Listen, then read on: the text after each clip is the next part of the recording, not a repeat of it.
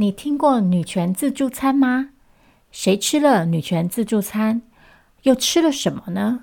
女权自助餐是一个合理的指控吗？这些享受自助餐的女性是否为女性主义蒙上了阴影呢？你好，欢迎收听 Vita 的性别笔记本。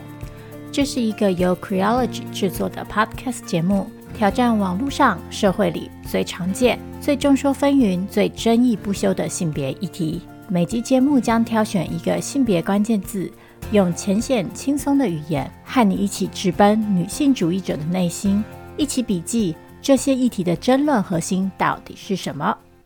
Hello，各位听众朋友，大家好，欢迎你再次收听 V 泰的性别笔记本。这一次很高兴这么快又跟大家见面了。今天的性别关键字呢，大家也可以看到是女权自助餐。嗯，为什么会想要讨论这个议题呢？最主要的原因是因为，如果有听我们节目的朋友可能会知道，上个礼拜呢，我和娜娜在节目里回答了一个听众的提问。那这个提问是关于滥用女权。所以，我跟娜娜在那一集的节目里大概讨论了一下，我们对于这个概念以及一些我们常见到的对女性主义或者是嗯所谓女权的指控。那今天的节目呢，我想要再深入讨论一下这个议题，因为相信有就是在网络上走跳的朋友应该都知道，这个词在过去几年真的非常的常见。所以我今天就想要来跟大家讨论一下女权自助餐到底是什么？这个说法是从哪里来的？那这个指控的内涵是什么？也就是说，所以到底是谁吃到了女权自助餐？那吃女权自助餐的人到底吃到了什么？最后一个部分呢，我则要跟大家讨论，所以这个指控是有道理的吗？换句话说，女权自助餐真的存在吗？还是说，女权自助餐其实也是一个假议题呢？那在我开始之前呢，我要先来小小的澄清一下，并先讲我的结论。因为呢，可能有些人看到 Vita 的性别笔记本，看到 Vita，然后呢，看到女权自助餐，第一个反应就是。我是来洗白的，或者是就是这集节目是做来跟同温层取暖的。确实，我一方面觉得“女权自助餐”这个词需要一些澄清跟讨论，但另外一方面，我想要讲的是，我并不否认“女权自助餐”这个词这个指控其中所描述的某些现象跟情形确实存在。但是我的主张是，女权自助餐并不是一个用来描述这些问题的正确词汇。相反的，它反而会造成一些误解。同样的，我觉得提出女权自助餐这样的指控的人，而且这样提出这样指控的男性，他们的感受很多时候也不是无中生有。尽管这个词现在在讨论的时候，经常嗯夹杂了很多迷思，夹杂了很多不正确的资讯，但是不能否认的是，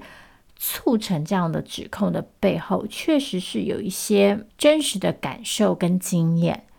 但是同样的，我觉得女权自助餐并不是一个用来描述这些感受跟经验，或者是用来归因这些感受跟经验的正确词汇。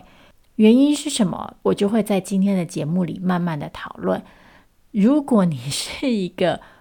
不是很信仰女性主义，或者是你是一个主张女权自助餐这种现象确实存在的人，或是你是一个曾经对女性主义者做出这样指控的人，我希望你还是可以在今天给我一个小小的机会，让我。来慢慢跟你解释，就是为什么我认为“女权自助餐”这个词，尽管可能确实描述了一个真实存在的现象，但这个词汇本身却是误导的。好，那我们就开始喽。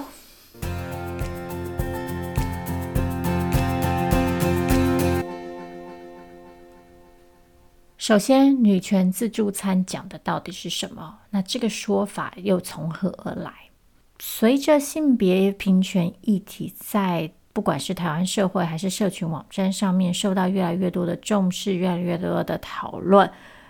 女性主义在这几年好像慢慢的变成了一个显学。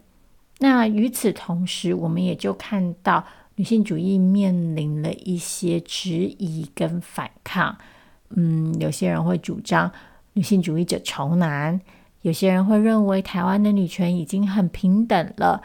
有些人会说女性主义总是一味的追求没有必要的政治正确。其中，女权自助餐大概算是一个最常见的指控之一。但其实就跟很多网络用语一样，女权自助餐这个词呢，其实一直以来都缺少一个。非常明确的定义，或者是说，其实很多人在使用这个词的时候，他所直射的对象跟内涵其实都不见得一样。然后，就像母猪教这样子词汇一样，很多时候我们其实会发现这些词语的定义经常有变动，然后让他们成为一种很腐烂的指控。譬如说到最后，我们常常会发现。对于某些人来说，只要他不同意的对象，只要他不赞成的世界，就会变成女权自助餐。这样子的浮动的定义跟腐烂的使用，其实有的时候就让我们的讨论变得很困难。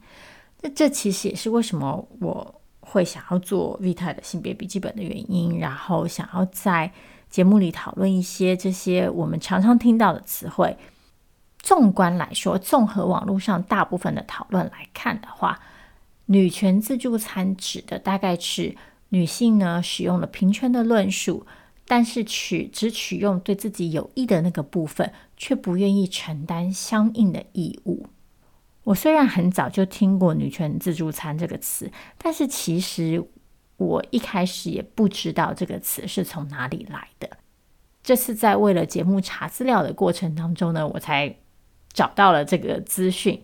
这个词呢，追本溯源，可能是来自于一个美国的脱口秀演员 Bill Burr。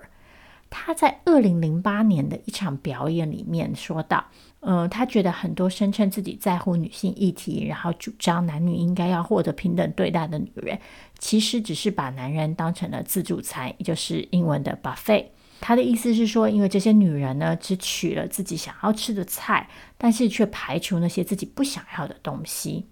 比方说，他就说，有些人会抱怨男女同工不同酬啊，但是他们在抱怨的时候却选择性的忽略，之所以男女同工不同酬，是因为男女的责任也不同。那他的言下之意当然就是，哎，男人经常要负担比较多的责任。我今天先不讨论他这个说法有没有道理。我们就单纯先接受这个定义，也就是说，女权自助餐指的是女性会选择性的使用女性主义理念跟平权理念。那在台湾的社群网络里，基本上也就是沿用这个定义，就是使用这个词的人多半是用它来嘲讽、指责女性主义者的伪善和双重标准，或者是用来指控某些女人其实是假的女性主义者。也就是说，这些人不是真心的支持性别平权跟女性主义，只是假女性主义之名，用女性主义的理论来行享受之实。那在接下来的节目里呢，我想要跟大家聊聊的就是，所以我们上面前面说到这个现象真的存在吗？如果女权自助餐的现象真的存在，它是以什么样的方式存在？那假如它其实不存在？为什么会有这么多人这样主张？当我们在讨论女权自助餐的时候，我们的讨论里反映出了哪些真实的情况，又反映出了哪些迷思？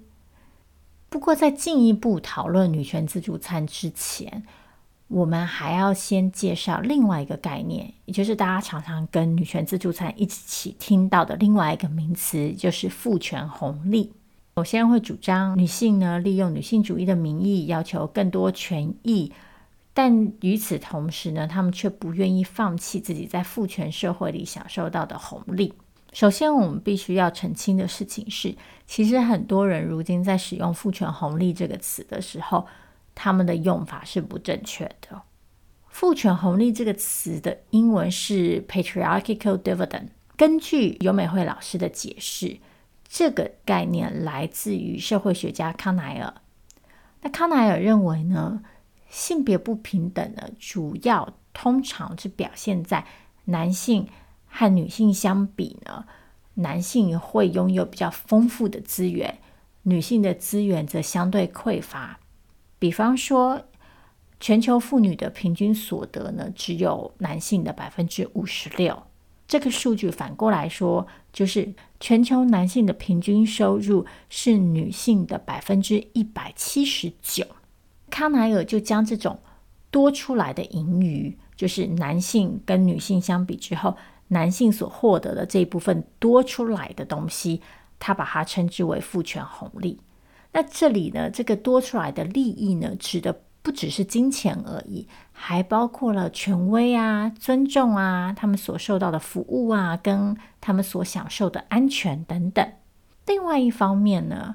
因为传统父权社会的性别分工跟性别想象，也就是男性作为一个取用者，女性作为一个付出者，男主外，女主内。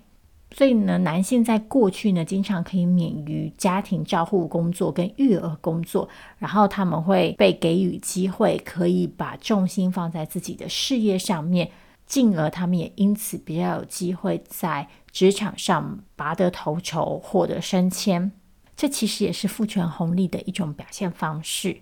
与此同时，某些女性也可以瓜分到部分的父权红利。比方说，虽然女性呢，不见得可以在职场上获得和男性同样的竞争机会，但是女性可以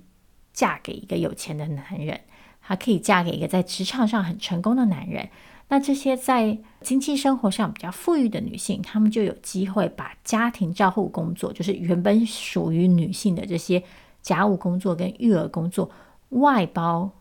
给家庭以外的女性，譬如说，她们可以去请帮佣，她们可以请保姆，那她们自己就不用负担这些工作。这就是女性有可能获得的父权红利。所以，根据上面的解释，我们可以知道的事情是，父权红利这个词啊，其实讲的是男人在父权社会里，因为父权社会的规范跟角色设定，还有这些角色设定和规范所造成的不平等，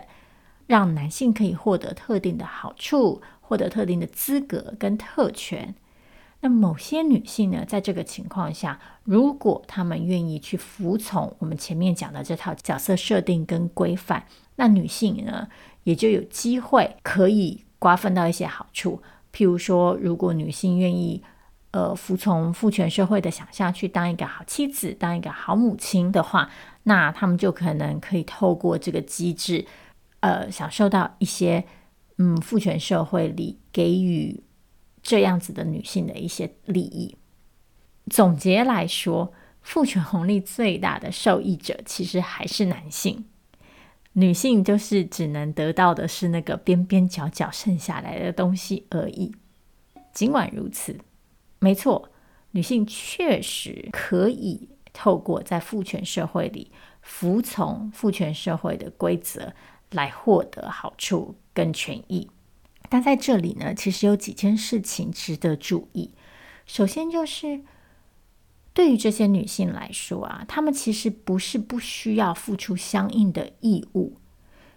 刚刚前面讲到。女性只有在自己符合特定的父权性别想象、遵守父权性别规范的情况下，才有可能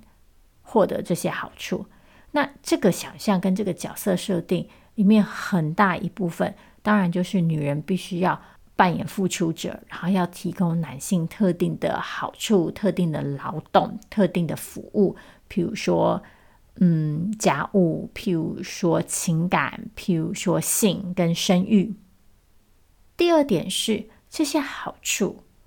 随时随地都有可能被收回。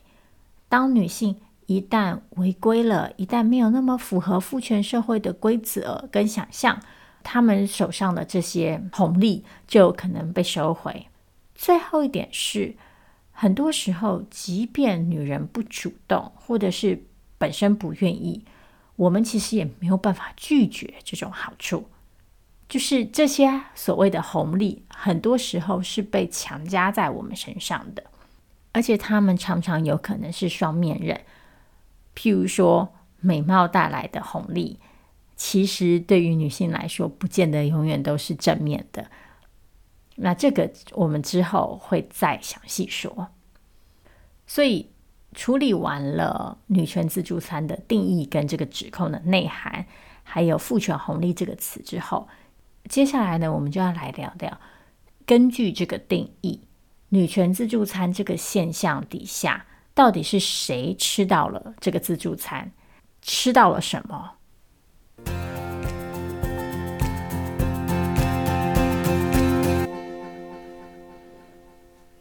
主张女权自助餐的人声称，吃女权自助餐的人获得好处，但却不愿意承担义务。比方说，他们会说，现在很多女性不会煮饭，然后他们要求家务要平均分担，但是他们却会仍会期待男生要负担家计，或者是女性一方面要求男女要平等。但是他们在出去跟男性约会的时候，却还是期待男性要付钱，或者是说，有些女性呢会主张有权决定自己要不要生小孩，或者是主张自己不要生小孩。但是呢，每次提到兵役问题的时候呢，这些女性又会闭嘴。这三个都是很典型的议题，我接下来都会再详细说一点。从这些例子当中呢。大体上呢，我们可以说，就是这些人的主张大概可以分成两个部分。第一个部分是女性要求自己获得更好的对待，却没有付出更多的义务，承担更多的责任。第二部分则是男人必须付出的东西没有变少。根据上面这两个主张，我们接下来就来试着回答。所以，到底是谁吃到了自助餐，又吃到了什么？也就是刚刚上面说的那些女性可以获得更好的对待，然后不用负担更多义务。到底是哪些女性借着主张女性主义获得了更好的对待？那她们所谓的更好的对待又包含什么？有些人会主张呢，吃到了女权自助餐的这些女性是所谓假的女性主义者。或者是说，就是滥用女性主义理念的人，也就是说，有一群女人呢，她们不是真的很相信性别平权或者女性主义的理念，她们只是用女性主义当借口，然后强调自己的女性身份来造福自己。另外一种比较极端的说法呢，则是会认为争取女权或是女性主义本身就是一个自助餐的现象。因为他们会主张女性主义者并不关心男性，甚至仇男，所以呢，只要男人的处境没有改善，男人还是要付出比较多的东西，那女权的进展就永远都是一种自助餐。不管是上面两种说法之中的哪一种，结论大概都是：只有女人有机会吃到女权自助餐，只有女人有机会利用女性主义的名义。来为自己争取好处，相对的，男人则通常是女权自助餐底下的牺牲者，因为男人呢必须付出越来越多的东西，却没有从女性主义当中获得任何的好处。不过，真的是这样子吗？这个我们接下来慢慢讨论。那在这些人眼里看来，女人在自助餐里究竟吃到了什么好处呢？这其中包括了。女人如今可以在公领域享受同样的参与机会，譬如说，女性现在可以担任高阶管理人，女人可以从政。与此同时呢，女人在私领域则少了很多的责任，她们不用再负担传统女性的义务。那相对的，这些人则主张，男人同时呢，在公领域必须退让给女性，跟女性竞争。但他们在私领域呢，又要承担更多，所以男对男性来说，这是一个 lose lose 两面不讨好的情况。因此，这些男性就觉得自己非常的无辜，女性主义没有为自己带来好处，反而带来更多的限制。那我们可以发现，在女权自助餐的指控里，一个关键是，这些人会主张女人获得了一种额外的、特别的待遇。但是，如果我们仔细去分析各种不同的例子，我们就会发现，哎，其实事情好像不是这个样子。比方说，一个常见的自助餐指控就是，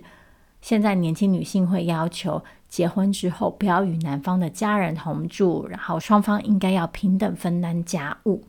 但这两个要求是一个额外的特权吗？好像不是耶。为什么在过去大家会自然而然的想象，女性结婚之后就应该跟男方家人同住，就应该负担照顾男方家人的义务呢？因为唯有当我们去想象这件事情是理所当然的，如今女性要求不要再这么做的时候，才会被视为是一种就是额外的特权嘛。但是事实上，这个原始的设定，也就是应该要跟男方家人同住的这个想象跟这个假设，其实就是有问题的。它其实就是根据一种传统的性别规范对女性做出的限制跟约束嘛。平等分担家务也是一样，家既然是两个人的，那平等分担家务不是本来就是合理之事吗？但是因为过去，女性作为主要承担家务的人，所以如今当女性拒绝再去承担那个角色的时候，就看起来好像是女性做出了很激烈的反抗。但是事实上，关键应该是最初那个一开始女性作为主要承担家务的人的设定，很有可能就是错的，就是不合理的嘛。另外一方面，我们可以再仔细想一想。所以，女性真的没有负担义务吗？假如今天女性也因此进入职场，开始负担家用，然后女性还是跟男性伴侣平等分担了一半的家务跟育儿责任，那这难道不是女性在负担义务的证明吗？所以，其实很多时候我们会发现，并不是女人真的没有负担义务，或者是承担责任。而是女人没有负担那些父权社会认为她们应该要负担的义务，或者是她们负担的比例不符合父权社会的想象。或者另一个例子是，有些人主张女性如今还是会期待男性要担任主要的养家者，那为什么男人还是要赚比较多钱，还要负担家务？我觉得面对这个问题啊。我们可能要更仔细、更细致一点的分析，就是假如男女双方今天在其他的条件上都相同，比如说彼此都要抚养各自的家人，彼此的薪资收入差不多的，那么这样的要求当然就不是很合理。但与此同时，我们可能也要考虑的事情是，是不是有其他的因素导致女性必须这么期待？譬如说，女性的薪资较低，或者是女性因为结婚跟生子而可能比较难在职场上继续发展，比较难升迁，获得更好的薪资机会，甚至女人可能因此被迫退出职场。下一个值得我们讨论的问题是：很多人口中的红利，其实真的是红利吗？我们前面讲到了的外貌。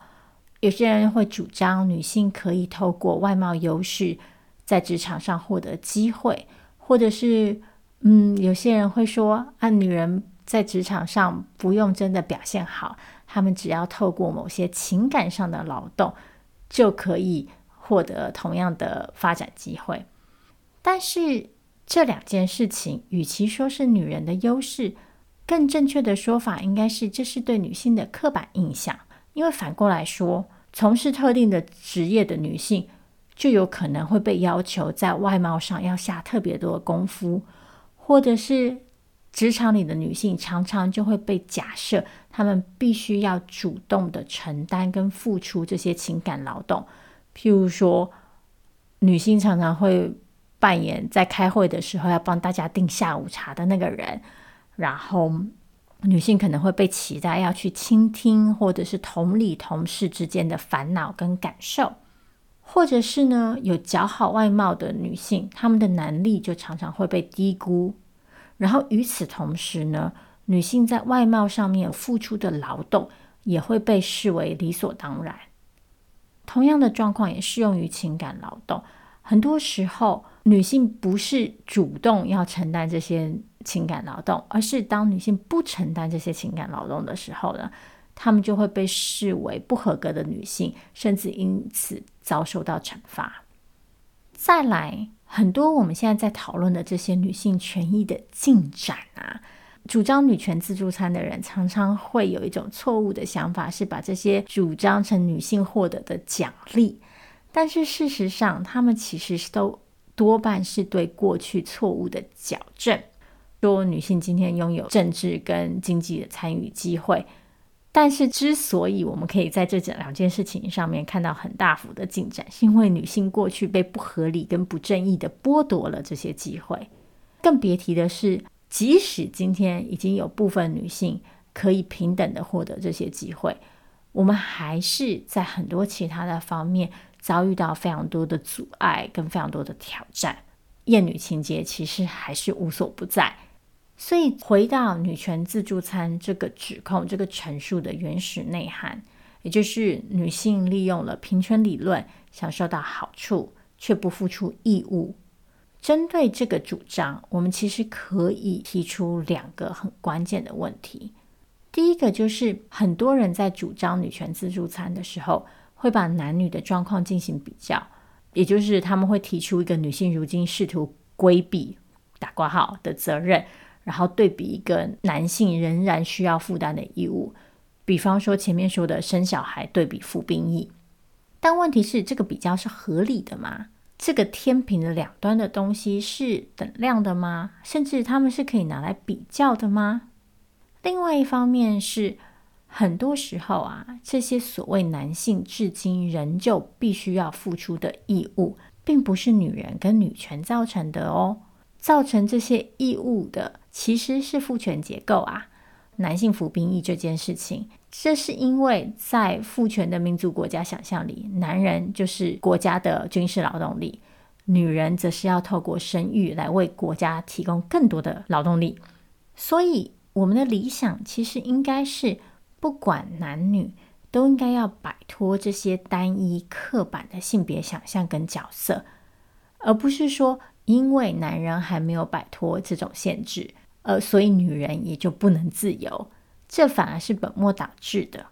第二点则是呢，自助餐这个词啊，之所以被使用，是为了要创造一种联想，也就是女性可以随心所欲地挑自己想要的菜嘛。但其实，如果我们仔细想想啊，自助餐这个词还可以提供我们一些其他的联想，但这个联想却经常会被那些指控女权自助餐的人忽略。首先，第一个就是，其实吃自助餐的人不是也有付钱吗？要进入自助餐之前，那个进入的人就是女性，在这里其实很有可能早就预先付出了成本。譬如说，想要在职场取得发展、获得要职的女性，可能必须要比男同事更努力，然后好克服各种刻板印象。又或者是说，女性可能因为为了要顾及职涯发展，而必须要暂停他们的家庭计划，以免他们陷入蜡烛两头烧的情况。所以在这个情况下，所谓的不付出家庭义务，其实不是一种自由，而是一种女性必须付出的成本。再来就是，当我们进入自助餐之后，我们难道就没有面临其他的限制了吗？就我们来做一个很具体的想象，我们大家都吃过自助餐嘛？你走到餐厅之后，其实大多数的时候，大多数的人还是有所顾忌的吧？比方说，如果我们今天吃的是那种称重式的台式自助餐，就还是要考虑一下你今天的预算是多少，你不可能无限制的大吃嘛。或者是假设你吃的是西式自助餐，你已经付了一定的钱。你可能也会因为身体的原因啊，然后有所顾忌，譬如说你担心你要变胖，或者是你对特定的食物过敏。我提出这个想象、这个情境的原因是，其实，在性别议题上面也是一样的。女性在争取权益的过程当中，也是经常受制于其他身份、跟客观条件、跟结构因素的影响，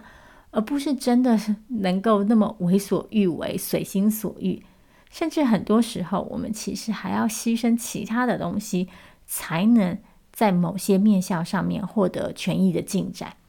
更进一步来说，很多时候，当我们争取权益的姿态不够正确，或者是冒犯了男性，或是让男性感到受威胁的时候，我们还会遭遇到各种批评跟攻击。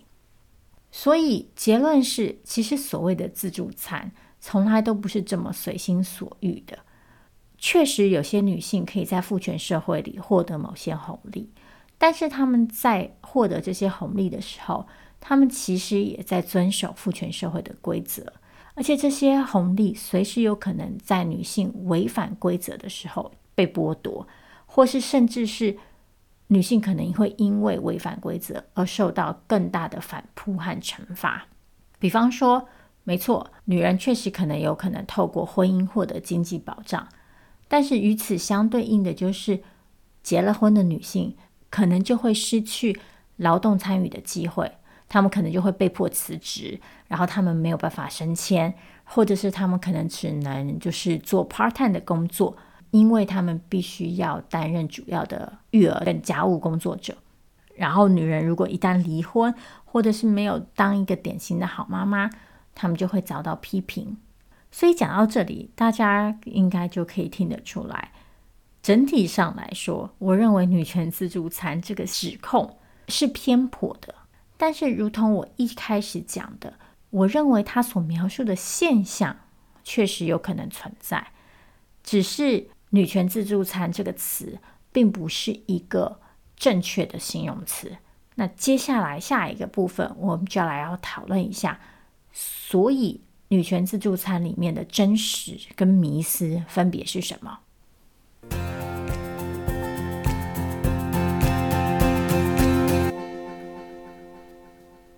综合前面说的内容啊，关于女权自助餐，问题在于：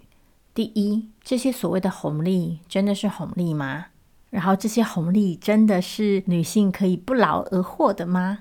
第二，在女权自助餐所描述的情境下，男性所感受到的剥夺感确实不是虚假的，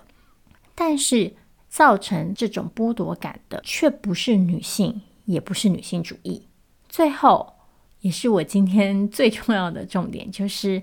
其实并不是所有女性的想法、跟主张、跟要求都势必是女性主义的。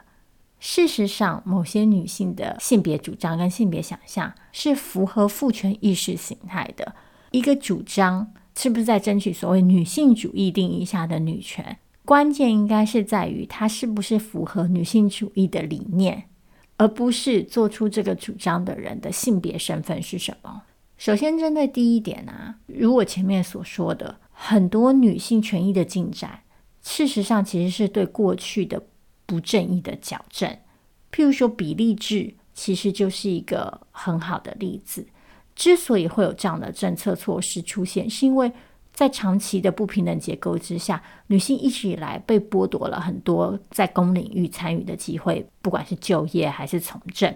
嗯，女人过去没有同样的教育机会，或者是女人不被鼓励从事某些行业，或是女人在某些方面的能力会被贬低。譬如说，直到几年前，都还有哈佛大学的教授会主张女人天生就是数学比较差，或者是像我前面说的，女人会因为结婚生小孩而被要求离开职场，或者是女人也不被鼓励和男人竞争等等等等。那这些各种因素就导致了，在所谓的高等人才当中，女性可能确实占了比较少的比例，或者是女性的高等人才比较少被看见，也比较少被重视。所以，比例制的目的当然就是希望可以积极的去矫正这些过去的不平等，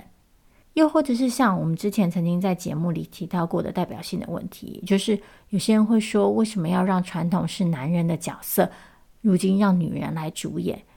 但是问题是在于，这些角色之所以会在传统上属于男性，其实本身就是一个不平等的结果，而不是天然的。这里我想要讲的事情是，很多时候我们在讨论就是女权或者是女权自助餐这样的陈述底下，所谓女性所获得的好处或者是权益，把这些东西去形容成一种额外的奖励或者是一种不正义的获得，其实是非常误导的。因为其实这些东西很有可能是本来女性就应该获得公平的机会去取用、去选择、去接触的，但是只是因为过去的不平等，导致女性没有这些权益。那如今让女性享有这些权益，不但不是女权的滥用，反而是一种正义。针对第二点，就像我刚刚说的。女权自助餐这个词啊，描述的现象确实可能存在。也就是说，在这样一个性别互动变动很大的时代，其实我们确实看到了一些权益进展上面的差异。这个差异包括公领域和私领域的差异，男性和女性之间的差异，或者是不同面向的角色义务上面的差异。对于某些男性来说，他们可能看到的是，哎，好像女权一直在进展，但是自己却没有收获到女性主义带来的好处。但还是一样，这样子的现象并不是女性主义造成的，而是传统价值的反扑，是父权价值的历久不衰，才会造成这样子的结果。比方说，因为女性在公领域的参与机会增加，所以男性会觉得，哎。女人好像已经现在跟我平起平坐了，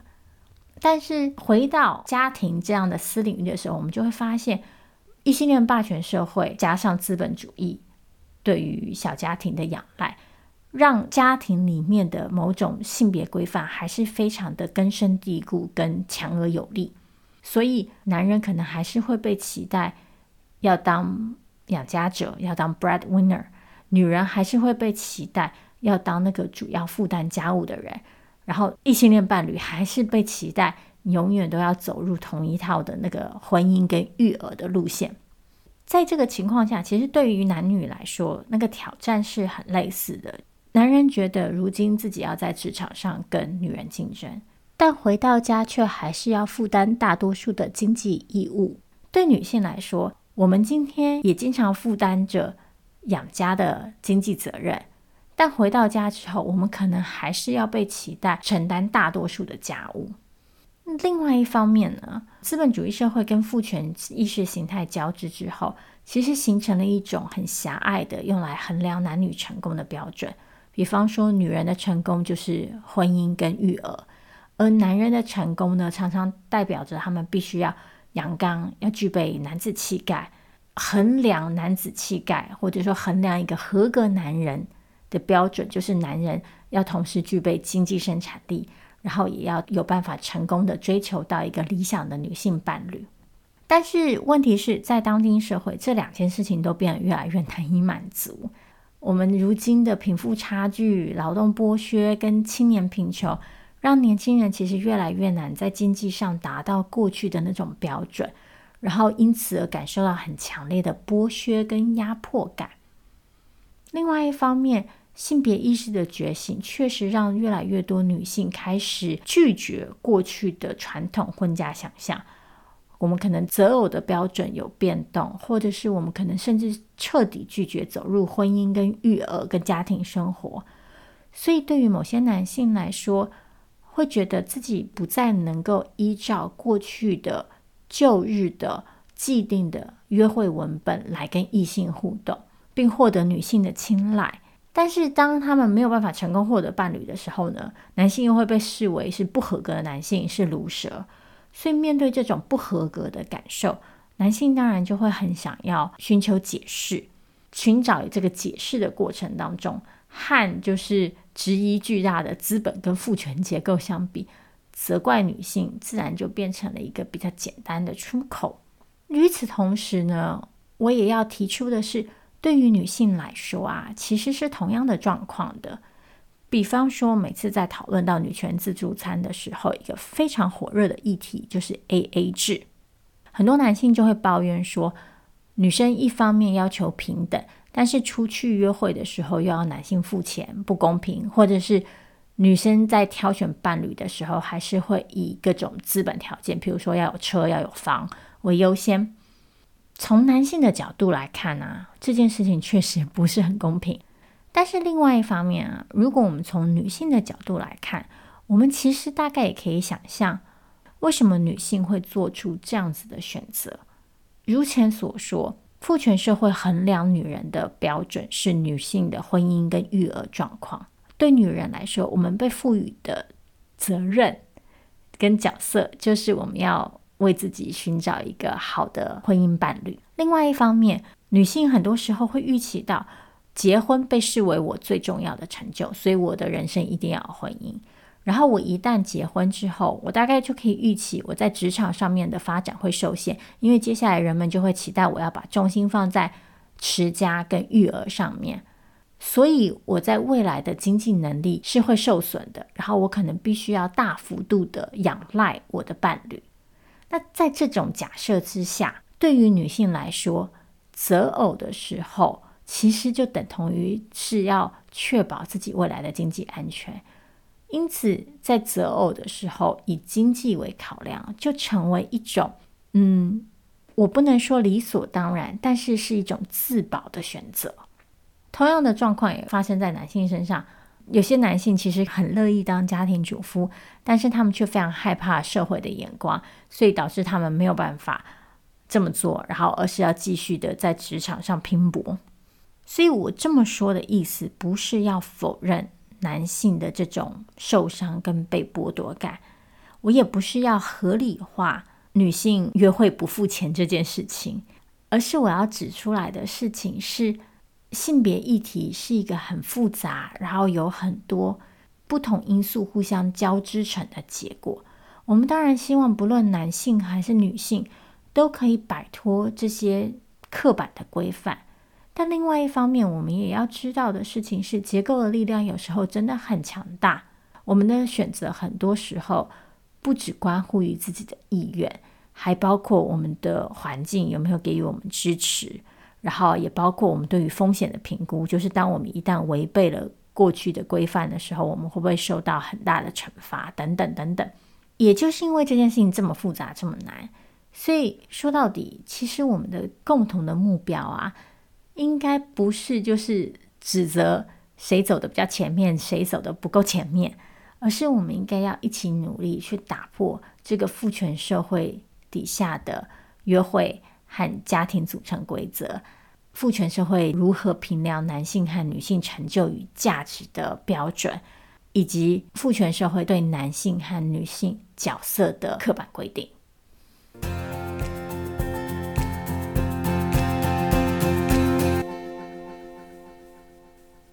所以呢，为什么我说我觉得女权自助餐不是一个正确的词汇？尽管它所描述的现象确实有可能是真的。首先，当我们在讨论女权自助餐的时候，我们所谓的女权指的到底是什么呢？是女性主义和女性权益，是女性的身份，还是社会赋予女性的角色？白话说，就是当我们在说啊，某个人吃了女权自助餐的时候，我们指的到底是这个人误用了女性主义的理念和价值。还是说，这个人滥用了自己因为女性身份而获得的某种权益，比方说女生谎称自己生理期来，然后借此逃避某些工作；还是说，我们指的是一个女人以自己的女性身份为由而主张自己应该可以获得某种待遇或权益，但是这个待遇却可能是不公平的；又或者是说，一个女人利用社会对女性的想象，比如说女人就要温柔，或者是女人就要嗯撒娇，然后来为自己谋取某些不合理的特权，比如说我们刚刚提到的约会不付钱。不论是上述的哪一类行为，他们可能都不是很理想或是很正当的行为，但是这些不同的行为当中是有差异的。那他们背后的原因和机制也有所不同，然后让这些行为得以发生的原因也有所不同。所以我的结论是，在大多数的情境里啊，当我们在说女权自助餐的时候，其实当事人吃到的啊，不是女权，至少不是女性主义定义下的女权，而是正好相反，他们真正利用的其实是父权社会底下的那种传统的性别规范和想象，然后他们借由服从、复制、巩固这些规范跟想象，来吃到所谓的红利跟好处。譬如说，在某些例子里，我们会看到女性会沿用一些传统的家父长的语言，譬如说，女孩子就应该矜持，或者女孩子不能怎么样怎么样怎么样，借此来为自己取得某个位置。但是这些主张并不是女性主义的，这些主张其实正好是父权社会给予女性的角色设定。但我在这里也要再补充一下，就是。嗯，这个现象其实也不是那么令人意外，因为事实上，当父权社会是一个这么强大的机制的时候，对于大部分的人来说，去遵守这个规范其实是相对轻松的事情嘛。我们都知道，反抗其实需要很多的资源跟力气。我当然不是说服从父权性别规范这件事情是一件值得赞许的事情。那就像我前面说，我们当然希望每个人都能够有勇气、有力量去挑战、去反抗。但是我们也要认知到，就是反抗确实有其成本。再来，所以女性主义的理念有没有可能被滥用？当然有，因为呢，女人就跟男人一样，我们有好人也有坏人。所以呢，一定也就会有一些人试图利用一些理由跟借口来给自己争取一些不合理的好处跟特权。但问题是，这其实是个人的行为问题，而不是女性主义或女性主义者的问题，也不是女权的问题。白话说就是，今天并不是因为女性主义理念相信性别平权，或是女性主义者在争取性别平权、争取女性的权益，导致有些人可以以此为由做坏事。而是这些人出于自私、出于自利的理由而选择便宜行事，或者是图利自身。所以总归来说，不是每个女人的主张、意见，或者是争取权益的行为，势必都是符合女性主义的。就算她的对抗对象是男性，其实也是一样。那我这么说有两个意思：第一是，女人当然也有可能开口做出不合理的要求。我们当然也有可能滥用某些价值跟某些理念，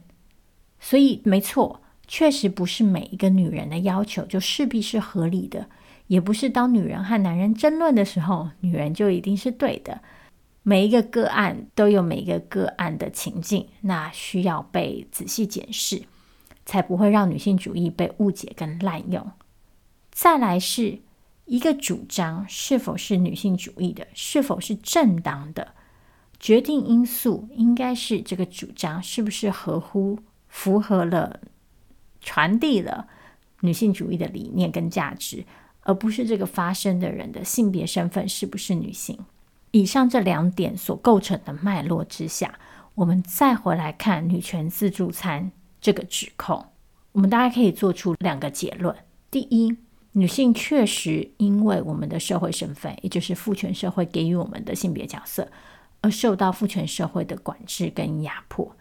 但与此同时，这也就表示，有时候女性的主张跟意见也很有可能是符合父权思想的。因此，第二，当我们在这个情况下使用了“女权自助餐”这样的词汇的时候，这其实是误导的，因为尽管一个人。尽管一个女性，她可能开口争取的确实是她自己的利益、好处、权益，但不代表这个权就符合女性主义理念下的平等价值观。那说到底啊，其实任何一种主张和意识形态都有可能被滥用啊。女性主义价值当然也是有可能遇到这样的情况。那这个滥用有可能是无心的，也有可能是刻意的。所以我完全赞成。我们对于女性主义者也要进行检视，看看那些主张女性主义的人是不是真的符合他们所说的价值。但是另外一方面呢，我也要说的事情是，我觉得女权自助餐这个指控其实透露出出了一些额外的问题。一个最明显、最表面的问题就是，我们从来没有听过男权自助餐这个说法。为什么呢？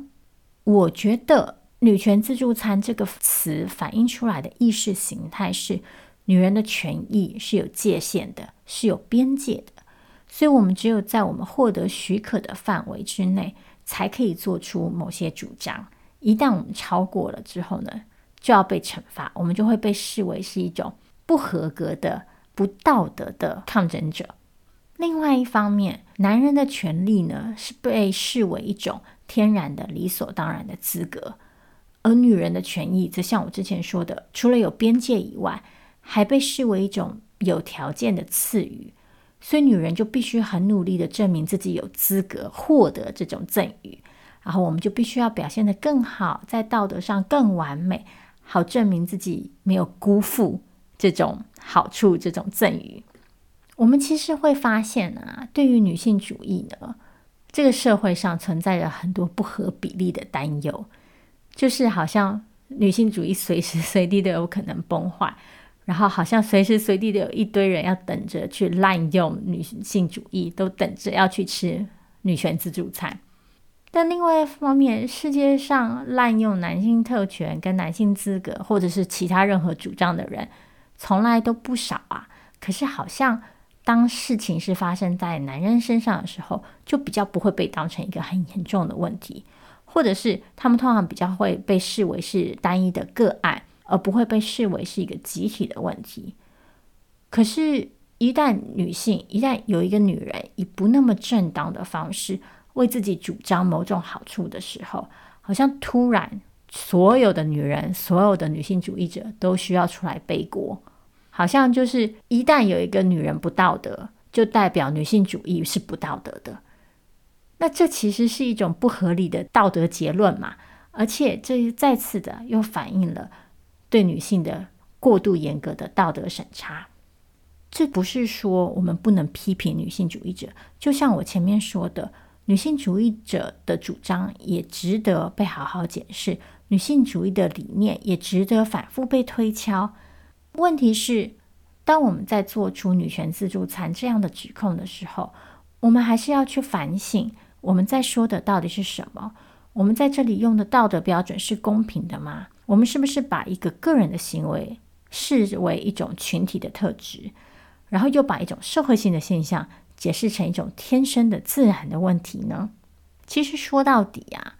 性别平权指的也从来就不是各种权利跟义务要被一刀切开，而是说我们能不能用公平跟正义的态度来对待所有不同性别的人，然后赋予所有不同性别的人同等的自由，包括了不同性别的人可以获得同样的参与机会，面临同样的审查标准，然后可以摆脱特定的角色规范，大家都可以自由的表达跟展现自己。所以，如果我们真的想要摆脱“女权自助餐”这个词所描述的这种现象，其实最好的方法啊，还是拥抱女性主义，就是透过不断的讨论、跟观察、跟尝试，来打造我们觉得最理想的女性主义世界，然后让那些旧日的性别规范和原则可以被抛弃。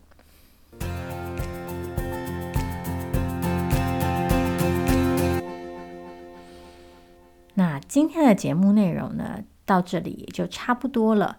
嗯，如果没有意外的话呢，这应该是今年最后一集的 V 太性别笔记本了。这一年呢，一共做了九集的 V 太的性别笔记本。其实最后的结果呢，我自己说不上很满意，因为我其实还是希望可以更轻松一点的讨论事情，但是常常就会不知不觉、不小心就越讲越严肃。那希望明年呢，我可以在这个基础上面呢继续改进，然后用更多元的方式，也更轻松的方式跟大家讨论更多的议题。不过在这里呢，要先谢谢，就是这一年来所有就是收听 V 太的性别笔记本的朋友，然后还有嗯写信给我们啊，捐款给我们啊，留言给我们啊，留五星评价的朋友。在这一段为爱发电的过程当中，我其实是非常有成就感的。虽然我觉得没有做得很好，但是可以透过这个形式跟大家互动，我觉得很高兴。然后也谢谢你们给我的鼓励，再次感谢你今天的收听，我们明天见喽。